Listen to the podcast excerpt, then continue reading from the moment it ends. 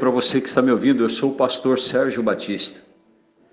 Hoje eu quero falar com você sobre coisas que não se misturam. Por exemplo, incredulidade e fé não se misturam. Murmuração e bênção não se misturam. Pessimismo e êxito não se misturam. Como água e óleo não se misturam. Eu quero ministrar na tua vida uma palavra que está no livro de 2 Coríntios, no capítulo 6. E diz assim: E que comunhão tem a luz com as trevas? E que concórdia há entre Cristo e Belial? Ou que parte tem o fiel com o infiel? Querida, é muito claro a palavra. Quando a gente está muito cansado, quando a gente está desgastado, quando a gente está vivendo um dia em que a paciência está curta, a tendência é a gente começar a misturar coisas que são imisturáveis, irreconciliáveis. A gente começa a misturar a promessa de Deus com aquilo que a gente está acontecendo, que está acontecendo com a gente, conflitos, enfermidades, calamidades.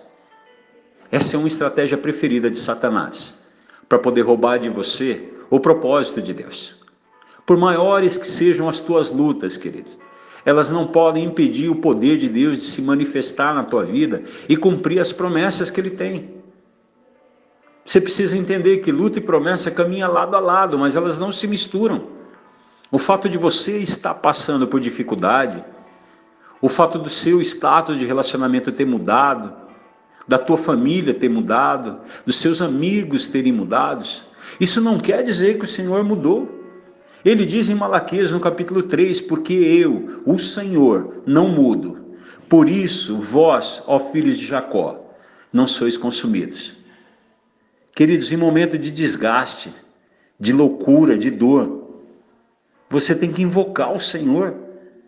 O Senhor nos preveniu que no mundo nós teríamos aflições, mas Ele se manifestou justamente para fazer com que você vença essa, essa loucura, essa irreconciliação. Não adianta ficar se perguntando como é que Deus permite uma coisa dessa. Querido, Deus permite porque Ele tem poder e autoridade para derramar sobre a tua vida o escape. Nada vai acontecer que vai roubar de você a tua história. Lembra de Daniel? A cova dos leões não foi o fim da história dele.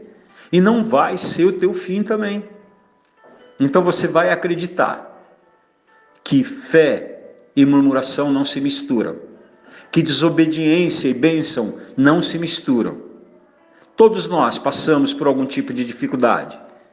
A diferença entre nós e aqueles que param no caminho, querido, é que a despeito de tudo que a gente está vivendo, a gente transforma o nosso sofrimento em superação. E é exatamente isso que você vai fazer. Porque a palavra do Senhor diz que em Cristo você é muito mais do que vencedor. Que o Senhor Deus te abençoe e Ele te guarde. Em nome de Jesus.